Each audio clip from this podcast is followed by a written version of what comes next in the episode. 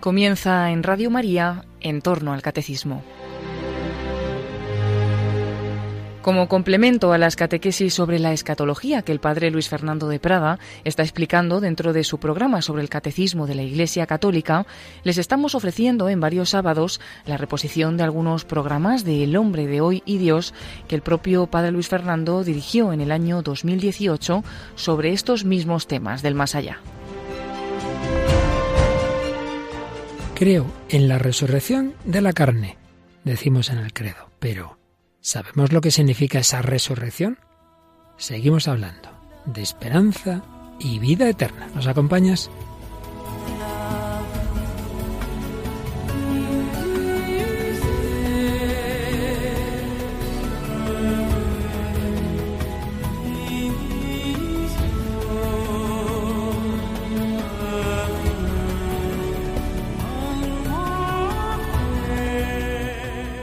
En días anteriores habíamos llegado ya a esta certeza. Lo que es la escatología individual, porque luego está la comunitaria, la colectiva, la de la, el final de la historia de la humanidad, de la que algo hemos hablado y más que hablaremos, pero fijándonos en cada persona en particular, hay que distinguir dos momentos claramente. Uno, momento de la muerte, y ahí se produce ese desgarro entre dos componentes que de por sí están absolutamente unidos y es el plan de Dios, la unión de alma y cuerpo, pero eso no impide que se pueda producir esa separación en la muerte. Entonces ese espíritu que sigue perviviendo, que nunca muere, alma inmortal, se dirige hacia, hacia la luz, hacia la fuente de todo ser, hacia Dios, y esa luz le hace ver su situación.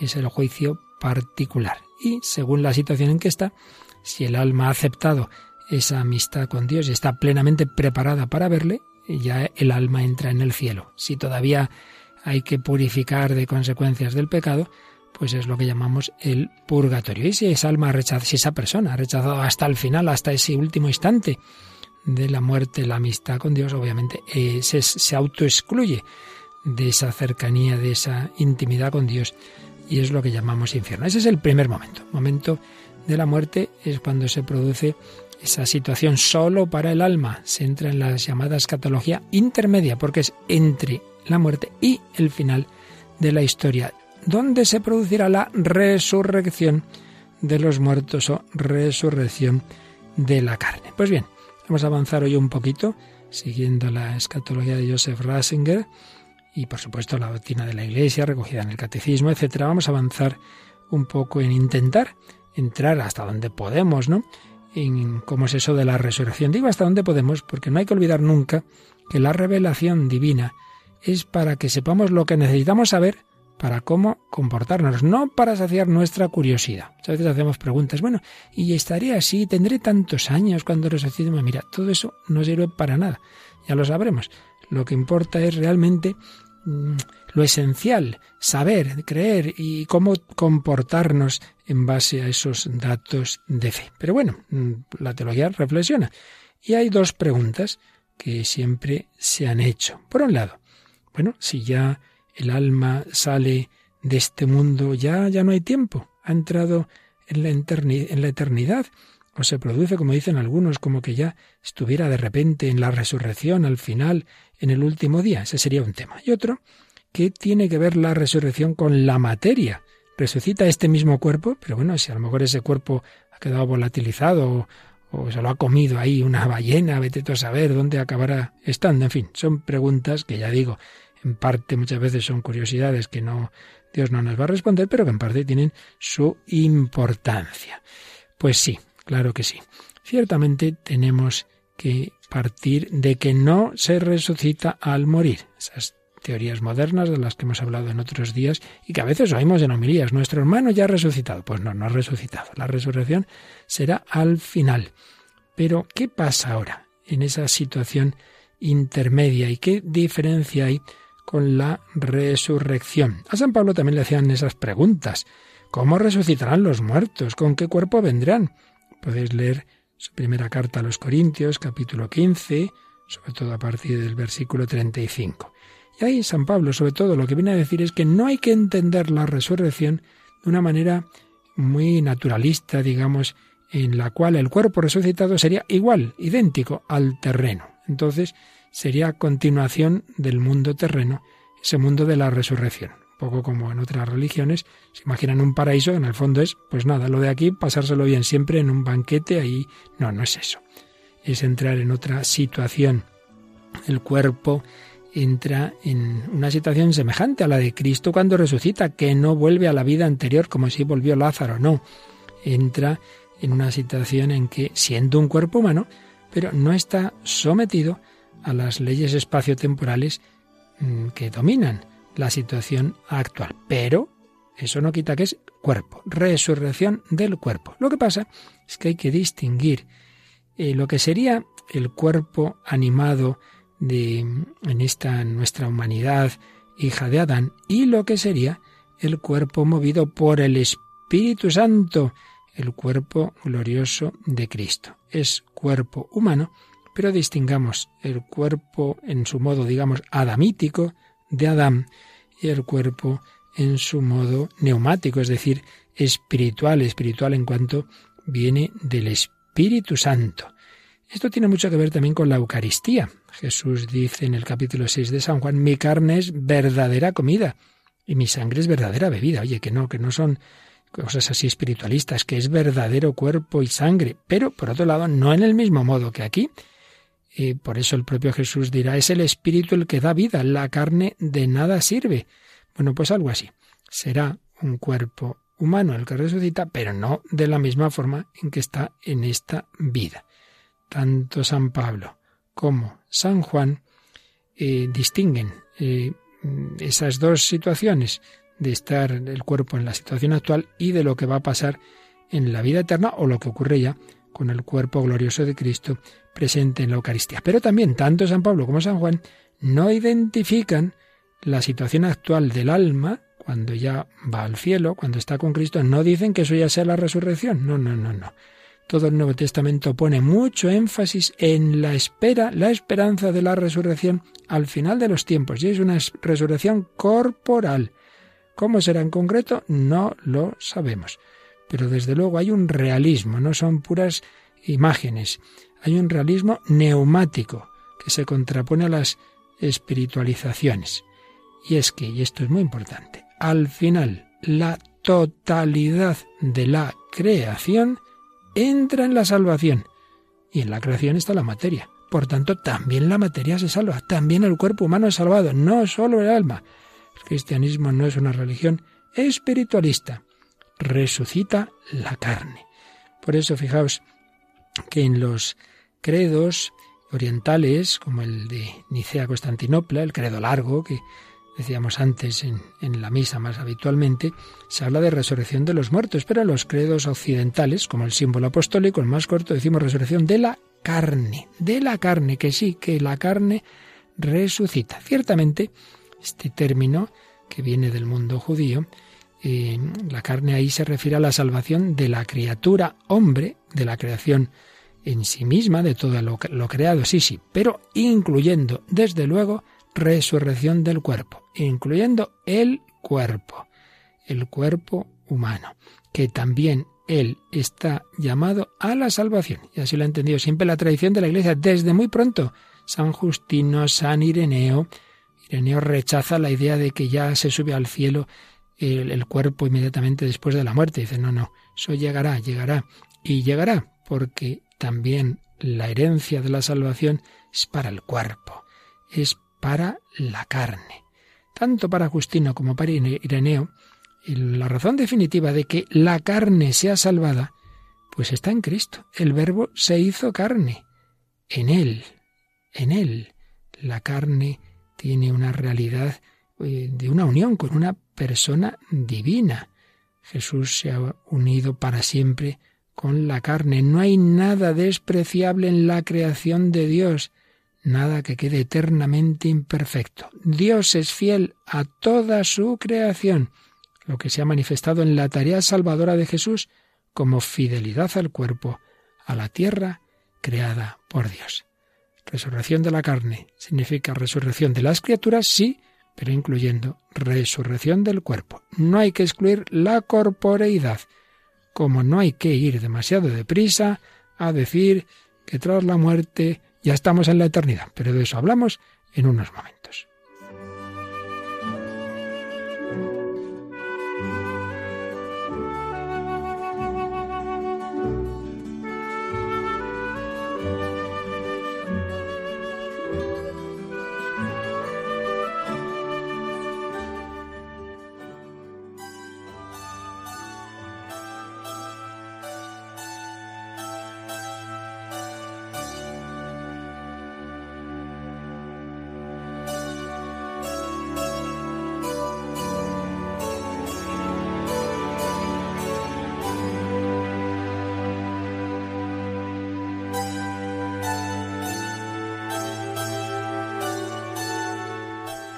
Aquí seguimos, querida familia de Radio María, en el nombre de Dios, Paloma Niño y un servidor Padre Luis Fernando de Prada, hablando de la esperanza, de la esperanza de la salvación que no solo es sobre el alma, sino sobre el cuerpo. Sí, se desgarran en el momento de la muerte, pero una pide la otra, porque ya veíamos el día pasado que una cosa es distinguir alma y cuerpo, y eso no es un dualismo griego como tantas veces se dice, eso está también en la escritura, pero es verdad que hay que tener cuidado con que la distinción no se convierta en ese dualismo, como si fueran dos cosas que no tienen nada que ver. No, no.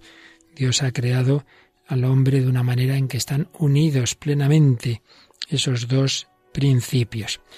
Y el profundizar en ello, pues siempre es difícil, pero dejando cuestiones más técnicas, lo que ayudó a intentar entenderlo un poco más en la historia de la teología fue sobre todo, sobre todo, cuando Santo Tomás pues se sirve de la filosofía de Aristóteles. Ya veíamos el día pasado cómo va a tener Santo Tomás esa, esa forma, esa fórmula, perdón, del ánima forma corporis, el alma forma del cuerpo, que le sirve la filosofía de Aristóteles, pero por otro lado la cambia.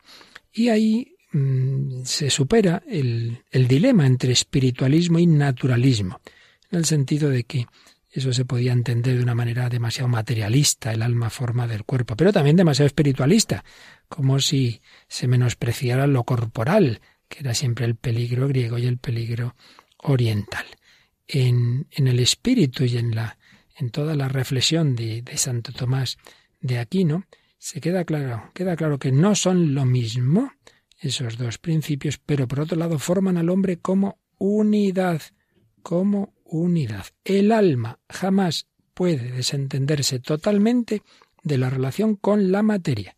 Por tanto, cuando está en el más allá, en el fondo está pidiendo, esperando, yo quiero volver a expresarme corporalmente, puesto que es forma del cuerpo, necesita esa referencia a la materia. En ese sentido podemos decir que en la propia antropología, en tal como estamos hechos, digamos que nuestro ser pide la resurrección. Por supuesto, la resurrección es un regalo, es un don de Dios que conocemos por la fe cristiana, pero es algo muy coherente con, con esa naturaleza que hemos recibido, en la que es antinatural esa separación de alma y cuerpo. Y viceversa, podemos decir que los elementos materiales que forman el organismo corporal humano son cuerpo gracias al alma, que es la que les da Una cosa es corporeidad, organismo corporal, una cosa es los distintos átomos y moléculas, pero no, no, no, no.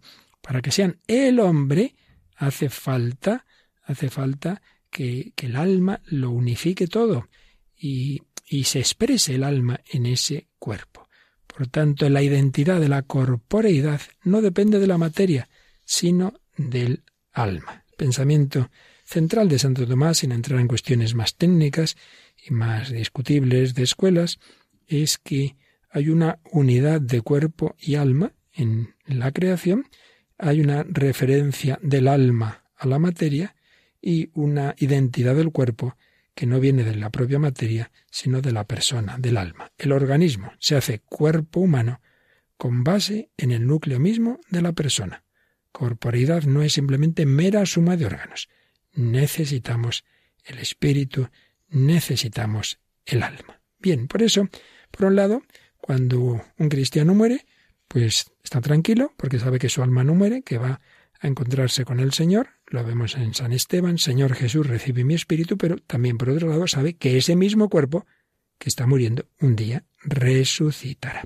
Pero bueno, Paloma, antes de seguir, vamos a ver cómo todo lo que el Señor nos da en esta vida, que es bello, pues podemos esperar que todavía mucho más fuertemente y con mucho más gozo y toda la belleza, toda la felicidad, esté presente en, en, un más allá que no es una cosa así desvaída, aburrida. Por eso nos traes una canción que recoge como un momento de belleza, de contemplar la naturaleza y que podemos ver ahí como en el fondo un deseo de una plenitud eterna, ¿no te parece? Sí, es la canción Amazing Day, es de Coldplay, una banda británica de pop rock y rock alternativo que se formó en Londres en 1996. El grupo está integrado por Chris Martin, por John Buckland, por Guy Berryman y Will Champion. Y bueno, cada uno de ellos toca varios instrumentos. Quien canta es Chris Martin. Y alcanzaron un éxito internacional con el lanzamiento de su primera canción, Yellow, que le siguió después el álbum debut, y ha vendido internacionalmente 80 millones de copias.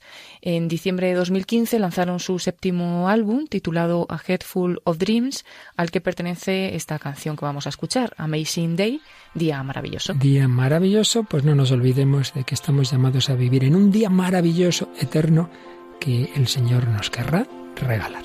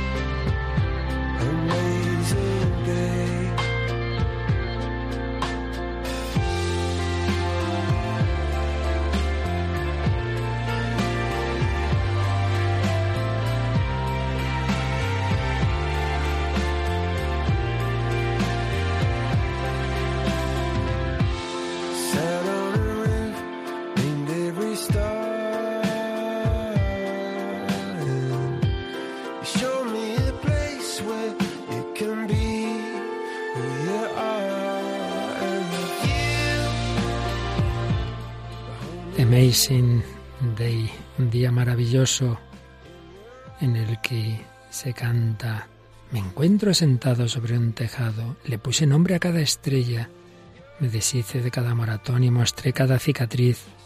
Me encuentro sentado sobre un tejado, tu mano estaba junto a la mía, yo cantaba La vida tiene un bello y loco diseño. El tiempo parecía decir Olvídate del mundo y de todo su peso. Aquí me gustaría decir es un día maravilloso, es un día maravilloso. Y la vista hacia la Vía Láctea, en tus ojos estoy flotando y en tus brazos me gustaría decir, es un día maravilloso.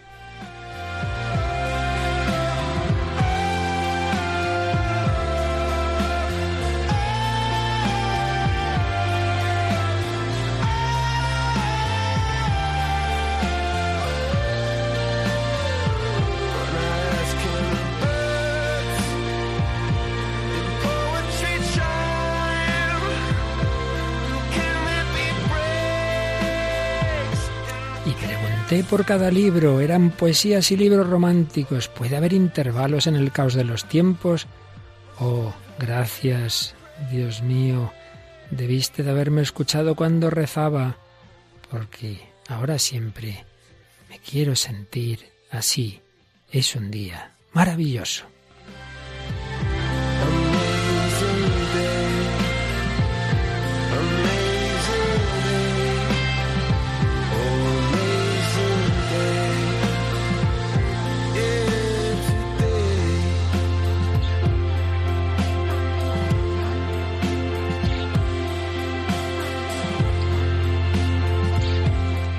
Amazing Day, un día maravilloso. El cristiano aprecia la belleza de la creación, pero sabe que esto es un aperitivo, un anticipo de los cielos nuevos y la tierra nueva, de lo que estamos hablando, esa esperanza de una plenitud que va a incluir no solo el alma, sino el cuerpo, cielos nuevos y tierra nueva.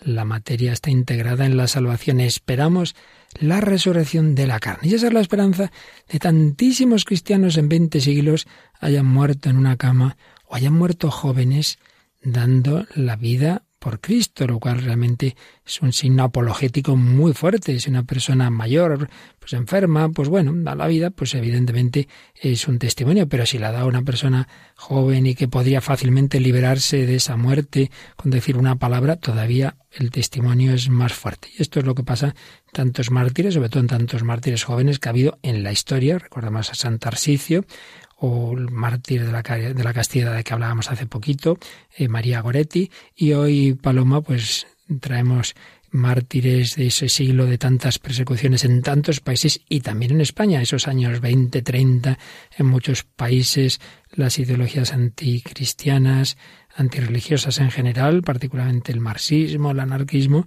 hicieron auténticos estragos, pero dieron pie a mostrar una fe heroica a muchas personas.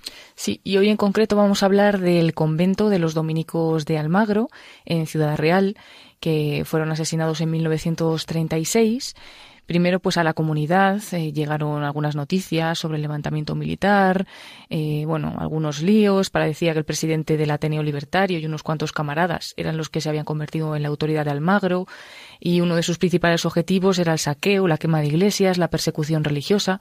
Eso, todo eso empieza a llegar a, a los oídos ¿no? de esos jóvenes dominicos que junto al prior y también sus formadores, pues más tarde serían asesinados. Ellos se mostraron firmes en la fe hasta la muerte, mostraron así un amor sin límites, una capacidad de perdón pues como respuesta a ese odio y a, esa violencia. Los dominicos de Almagro fueron confinados en una casa prisión, requisada nada más comenzar la guerra de 1936, y a unos les obligaron a tomar un tren con un falso salvoconducto, y en la estación de Miguel Turra, a un kilómetro de la capital de la provincia, les hicieron descender del tren para fusilarlos sobre las vías. Poco después eh, sucedió lo mismo con otro grupo que fueron detenidos en Manzanares y fueron también cruelmente torturados y fusilados en las tapias del cementerio local. Al 14 de los que quedaban en la cárcel eh, les combinaron a salir andando de la prisión ellos mismos y los fusilaron a dos kilómetros del pueblo y a los que tenían menos de 20 años los enviaron a Madrid donde finalmente también fueron asesinados más tarde en Paracuellos del Jarama. Sus historias quedaron grabadas en las mejores páginas de la historia de la Iglesia en España y cuatro de ellos ya han sido reconocidos como beatos por la Iglesia y otros 20 fueron beatificados en la ceremonia que se celebró en Tarragona el 13 de octubre de 2013. Es de señalar, Paloma, que como en otras ocasiones, varios de ellos, sobre todo los más jóvenes, les ofrecieron la posibilidad de decir, mira, si dejas esto, dejar los votos, te casas y tal, y te quedas libre. Y no quisieron, ¿verdad? No quisieron, fueron fieles hasta el final. Y bueno, por citar así algunos, aunque pues fueron muchos, eh, también de los jóvenes, por ejemplo, Manuel Santiago, que tenía 20 años, nació en 1916, era zamorano, y tras el obligado cierre del convento y confinamiento en una casa de Almagro, Finalmente fue llevado a Madrid con Fray José Delgado y Fray Francisco Fernández y allí sufrió graves penalidades, reiteradas propuestas de matrimonio y buen empleo y su negativa fue rotunda aunque sabía que significaba la muerte. Los sacaron atados los unos a los otros el 3 de diciembre de 1936. Ellos iban tranquilos, dispuestos a ser fieles a Dios hasta el martirio, que se consumó ese mismo día, eh, muy probablemente en Paracuellos cuando tenía 20 años, como hemos dicho. Y otro de ellos, de 19 años, José Delgado Pérez, nació en 1917 en Becerril de Campos. Muy dotado intelectualmente, estudió en la Escuela Apostólica de Almagro, siguió los mismos pasos de la comunidad y fue conducido a Madrid con sus otros compañeros jóvenes. Su martirio coincidió con el comienzo de ejecuciones en masa de prisioneros de la cárcel Modelo mm. y fue sacrificado el 7 de noviembre de 1936 eh, pues a la vez que, otros de sus compañeros. Luego, si podemos, nos cuentas alguna otra de estas historias, pero vamos a hacer mención ya a la película que se ha hecho sobre este grupo de, dominicos mártires. Es la película Bajo un manto de estrellas que pues está basado totalmente ¿no? en este acontecimiento histórico que ocurrió en la ciudad manchega de Almagro, en Ciudad Real, en 1936. Los consultores históricos religiosos a la hora de hacer pues el guion de la película han sido los padres Jorge López Teulón y José Antonio Martínez Puche.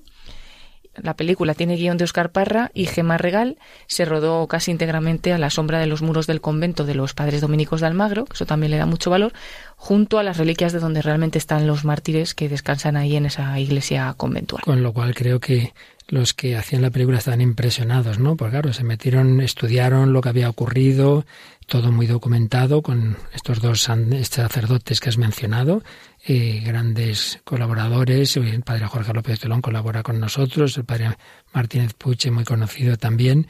Y ahí tenían las, las reliquias de esos cuyos papeles estaban interpretando, realmente impresionante. Sí, y se percibe en la película la emoción de los actores por estar narrando pues esa, esa historia, por tener pues estar en ese mismo lugar donde ocurrió y se ve en las escenas que están impregnadas muchas veces de ingenuidad, de candor, de la limpieza de espíritu de esos muchachos que supieron morir pues musitando una oración. Bueno, pues vamos a ir escuchando algunos fragmentos de esta película bajo un manto de estrellas. El fragmento más largo lo escuchamos ahora en el que uno de los padres eh, dominicos pues están ya todos confinados, están ahí en esa casa que mencionabas antes, retenidos, y ya van viendo lo que va, lo que va a ocurrir.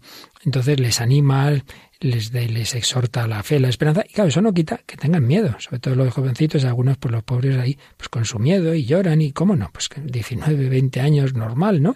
Pero una cosa no quita la otra, también Jesús tuvo miedo en Gesemaní y nos echó para atrás, ellos tampoco. Escuchamos esa plática en la que hay muchos elementos muy interesantes para lo que estamos hablando hoy, sobre la fe en la vida eterna, como en una noche les está hablando un sacerdote, un padre dominico, a esos jóvenes. Sé que a muchos de ustedes les asusta la idea del martirio. Y lo puedo entender. La muerte es el gran misterio de la vida. Pero si se produjesen estos días oscuros, deben alegrarse, hermanos. El martirio es el sacrificio supremo del amor, el mismo que el Señor consumó en la cruz.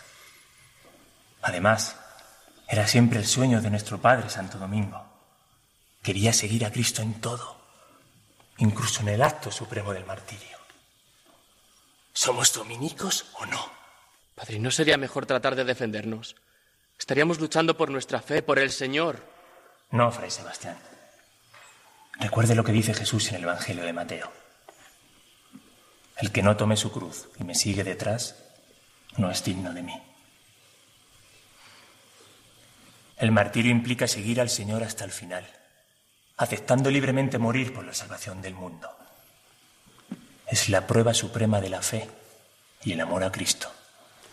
Tengo miedo de no estar a la altura, de desfallecer si llegara el momento. Fray Paulino, rece. Rece mucho para entrar en comunión íntima y profunda con Cristo. Sí, Padre, pero temo que mi esfuerzo no sea suficiente. Soy débil y pecador. No. El martirio no es el resultado de un esfuerzo humano sino la respuesta de un don divino. Es una iniciativa a una llamada de Dios que nos hace capaces de ofrecer nuestra propia vida por amor a Cristo, a la Iglesia y así al mundo. Yo también rezo mucho pidiéndole al Señor que no me abandone y se apiade de mi debilidad, pero tengo mucho miedo. El poder de Dios se manifiesta plenamente en la debilidad, en la pobreza de quien se confía en Él y pone solo en Él la propia esperanza. El martirio nos hace libres, libres frente al poder, al mundo, a las presiones para renegar de nuestra confianza, de nuestra fe, libres para sacrificar nuestra propia vida y ser asociados totalmente al sacrificio de Cristo en la cruz. ¿Puedo hablar, Padre? Claro que sí, Fray Fernando. ¿Por qué todo esto? ¿Qué males hemos hecho nosotros? ¿Y por qué son tan malvados? No debe juzgarles. Debe perdonarles. Tener compasión de ellos. Porque no saben lo que hacen. Entonces son como la cizaña entre el trigo de la que hablaba la parábola del sembrador, ¿verdad? No creo que ellos sean la cizaña. En cambio, sí pienso que nosotros podríamos ser ese trigo. Ese trigo que se deja caer en la tierra, que se deja quebrar, romper en la muerte. Y precisamente a través de ello se abre y puede llevar el fruto a la inmensidad del mundo. Impresionante diálogo en la película histórica Bajo un manto de estrellas. Bueno, toda una meditación en qué te has fijado, Paloma. Sí, bueno, la verdad es que todo tiene algo que sacarle. Sí. Pero, por ejemplo, la primera parte, cuando eh, uno de los jóvenes dice, ¿no sería mejor defendernos? Pues claro, ahí se ve que, pues, que son muy jóvenes, que tienen 18, 19 años y que tienen pues también esa fuerza de ese querer defenderse. Dice, pero por nuestra fe, ¿no? Por defender nuestra fe, que qué mal les hemos hecho, ¿no? Y bueno, pues ahí es cuando le enseña el, el padre, hmm. que al final el martirio es la prueba suprema de la fe, que tiene que tener fe, y por ahí aparece otro que es el que dice que tiene miedo, ¿no? Que también pues es muy natural tener miedo ante, ante una muerte así violenta, y también dice que tiene sobre todo miedo no a eso, sino a no estar a la altura, que sus fuerzas no sean suficientes, y, le dice que el martirio realmente es un don, que, que es Dios el que les elige para el martirio, es el que les va a dar la fuerza, y bueno, pues ahí ellos cogen también fuerzas o se confían, ¿no? Como luego dice también, que con esa confianza es como pueden conseguir ese, ese don divino. Sí, sí, son reflexiones muy importantes de las que alguna otra vez ya hemos hablado. En efecto, no, no pensemos que el mártir es que es superhombre, entonces como que no tiene miedo, no. Habíamos hablado también, te acordarás, diálogo de carmelitas, en que precisamente una de las carmelitas más miedosas, pues luego es la que sube también al cadalso, ¿no? No es eso. Por tanto, lo importante es apoyarnos en el Señor. Si uno se ve débil, bueno, en eso y en todo lo demás, la fuerza se desarrolla en la debilidad. Entonces, ¿a qué no debe llevarnos la debilidad? A la humildad y a la confianza y a la oración. Por eso le dice, ore más para unirse con Cristo. La muerte es un misterio, martirio, sacrificio supremo de, del amor, prueba suprema de la fe, la expresión del seguimiento de Cristo hasta el final, de tomar la cruz como nos pide el Señor, no importa el sentir miedo, sentir la debilidad, lo importante es que eso nos lleve a apoyarnos en el Señor. Y bueno, dos cosas más. También me llama la atención la libertad. El martirio indica que somos libres. O sea, es que no te quitan tu libertad ni, ni amenazándote de torturas, ni de muerte, ni de nada. Y luego, claro, para que haya martirio cristiano, siempre el perdón. Mm. Pero ya no solo no, no, es perdonar, sino no juzgar, ni, ni siquiera diga que son la cizaña, impresionante. eso ¿eh? también me ha impresionado a mí cuando le ha dicho al final, no es que yo sea la cizaña, pero sí que podemos ser nosotros el trigo. Bueno, pues ahí hasta en ese momento todavía, antes de que ocurra todo, ya les está perdonando directamente, ¿no? Al no juzgarles. Así es. Bueno, podemos escuchar otro fragmento más breve, donde hay una frase muy bonita que nos indica también qué es nuestra vida y hacia dónde vamos caminando. Padre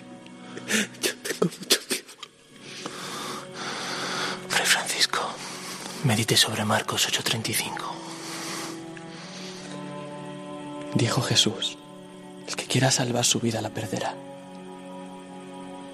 El que pierda su vida por causa de mí y del Evangelio, este la salvará. Piense en esas palabras del Señor. Nosotros solo somos instrumentos de Dios. Estamos aquí de paso, hijo. Somos viajeros con un destino conocido, pero con una hora de llegada incierta. Dejemos nuestras vidas en manos de Dios, como hizo Cristo en el huerto de los olivos.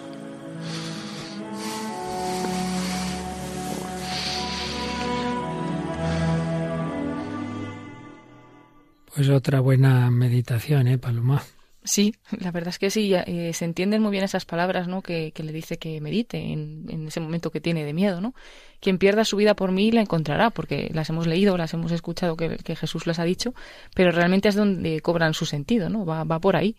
De hecho, perdona, te interrumpa, cuando en una ocasión escribe San Francisco Javier desde Extremo Oriente, en una situación de mucho peligro, dice, una cosa es cuando ahí en la universidad leíamos en latín el Evangelio, y dice este, el que pierda su vida. Y otra cosa es aquí, que ves que esto, que esto va en serio, ¿no? Dice, entonces uno entiende, uno entiende de verdad, ¿no? Pues sí, sí, si es que eso que hemos oído, leído toda la, toda la vida, dijo que, que va en serio, que no son palabritas, que a veces hay que manifestarlo no solo en el martirio ordinario del día a día que podemos tener todos, ¿no? Sino a veces en ese martirio de sangre. El que se aferre a su vida egoístamente la pierde, y en cambio el que la ofrezca, el que la pierda, la gana. Sí, y por eso le dice también que en el fondo estamos de paso, somos instrumentos de Dios y una cosa muy bonita, ¿no? Le ha dicho, somos viajeros, pero el destino es conocido, pero no sabemos la hora, ¿no? Y bueno, sí, pues es toda, toda una, todo un lema, diríamos, ¿no? Todos nosotros somos peregrinos, viajeros de paso, con un destino conocido, pero con una hora de llegada incierta. Nunca sabemos cuando el Señor nos, nos llamará. Pero la conclusión es, mira, nuestras vidas están en manos de Dios, entonces no hay que agobiarse, esa es la confianza en la providencia. Realmente precioso, pues este, todo este em, contexto que vivían con qué, con qué fe, con qué esperanza eh, lo estaban viviendo. Bueno, y sin entrar, bueno, como a fin de cuentas aquí no hay nada que, que no se sepa de lo que realmente ocurrió, pues vamos a escuchar la escena en la que son fusilados ese grupo que mencionabas antes, a los que sacan la noche de allí en el propio Almagro, a las afueras del pueblo, y, los fusilan. Entonces, bueno, por un lado están, pues lógicamente, son esos chicos temblorosos, pero a la vez, pues, pues firmes, firmes en la fe. Os perdonamos de todo corazón.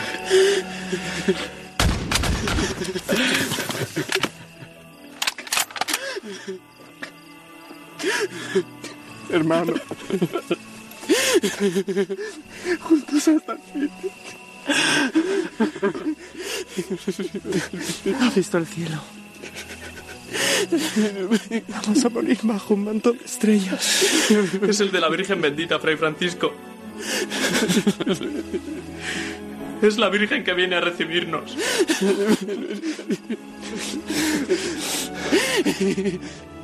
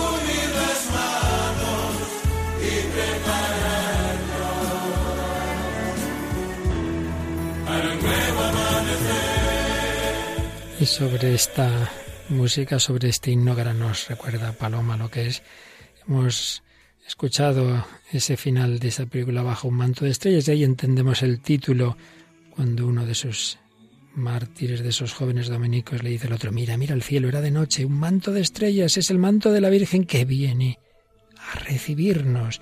Vamos juntos al martirio y perdonando. Y así murieron, como tantos otros, a los que se dedica este himno, Paloma.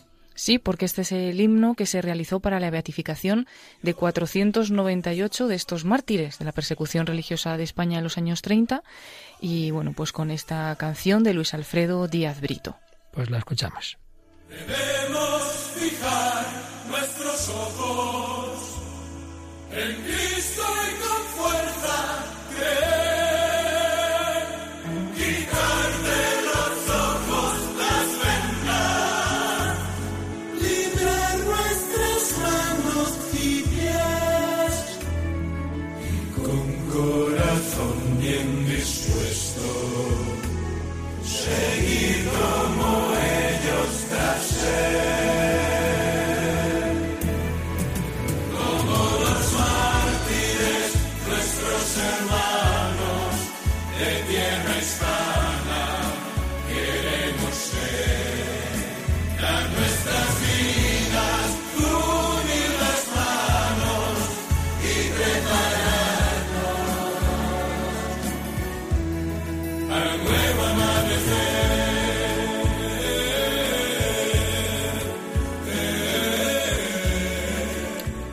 mártires nuestros hermanos, obispos, sacerdotes, religiosos y laicos, también algunos ya beatificados y si hemos hablado de estos dominicos, pues vamos a, a recordar a otro joven, pero en este caso laico, que de hecho tenía novia y que tenemos aquí algunas cartas, ¿verdad, Paloma? Sí, se trata del beato Bartolomé Blanco, y bueno, son, es un joven andaluz, obrero y sindicalista de Acción Católica, martirizado en Jaén y beatificado en 2007. Dada su condición de huérfano, envió una carta antes de morir a sus tíos y a sus primos, pues que decía lo siguiente. Queridos tíos y primos, noticias os llegarán de que me llevan a Jaén. Aunque no conozco a fondo los propósitos que tengan, los considero pésimos. Mi última voluntad es que nunca guardéis rencor a quienes creáis culpables de lo que os parece mi mal y digo así porque el verdadero culpable soy yo con mis pecados, que me hacen reo de estos sacrificios. Bendecid a Dios que me proporciona estas ocasiones formidables de purificar el alma. Os encomiendo que venguéis mi muerte con la venganza más cristiana, haciendo todo el bien que podáis por quienes creáis causa de proporcionarme una vida mejor. Yo los perdono de todo corazón y pido a Dios que los perdone y los salve. Hasta la eternidad, allí nos veremos, gracias a la misericordia divina vuestro Bartolomé. Hasta la eternidad. Allí nos veremos la fe de tantos mártires en la historia de la Iglesia. Carta a unos familiares, pero también tenemos la carta a su novia. Le dirigió las siguientes palabras. Maruja del alma, tu recuerdo me acompañará a la tumba. Mientras haya un latido en mi corazón, éste palpitará de cariño para ti. Dios ha querido sublimar estos afectos terrenales, ennobleciéndolos cuando nos amamos en Él. Por eso, aunque en mis últimos días Dios es mi lumbrera y mi anhelo, no impide para que el recuerdo de la persona que más quiero me acompañe hasta la hora de la muerte. Al condenarme por defender siempre los altos ideales de la religión, patria y familia, me abren de par en par las puertas de los cielos. Cuando me quedan pocas horas para el definitivo reposo, solo quiero pedirte una cosa, que en recuerdo del amor que nos tuvimos y que en este momento se acrecienta, atiendas como objetivo principal a la salvación de tu alma, porque de esa manera conseguiremos reunirnos en el cielo por toda la eternidad, donde nadie nos separará. Hasta entonces, pues, maruja de mi alma.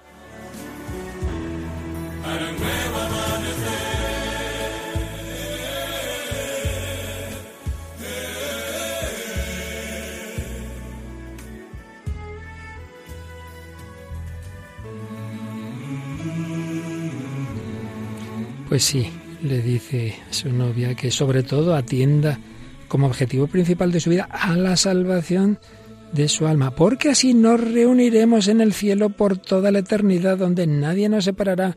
Esa es la fe, esa es la esperanza del cristiano. Y además, en esa resurrección final, pues no solo con el alma, sino ese corazón volverá a latir como late el corazón de Cristo, como late el corazón de María. Creo, creo en la resurrección de la carne.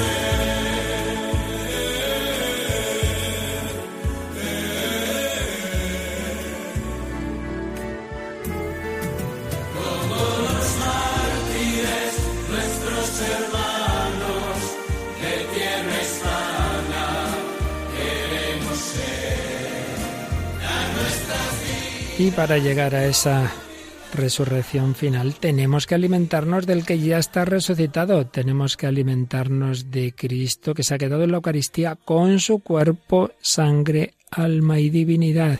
Bueno, como no suele ocurrir, apenas nos ha dado tiempo a profundizar teológicamente en el tema, seguiremos el próximo día, pero lo más importante es ese testimonio de tantas personas que alimentadas de la Eucaristía el Señor les ha dado esa gracia de ofrecer sus vidas sabiendo que ese cuerpo que aquí recibe al cuerpo de Cristo un día resucitará como ha resucitado el cuerpo de Cristo. Yo soy el pan de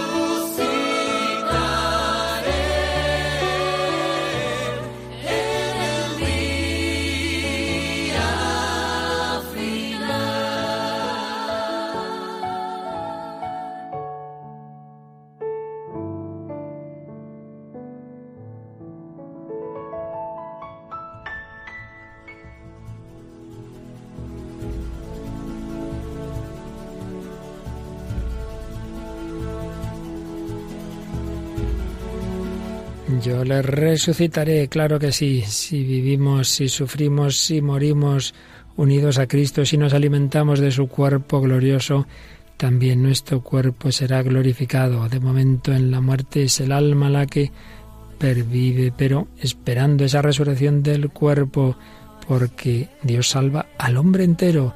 Dios no desprecia nada, Dios ha hecho carne, también nuestra carne vivirá.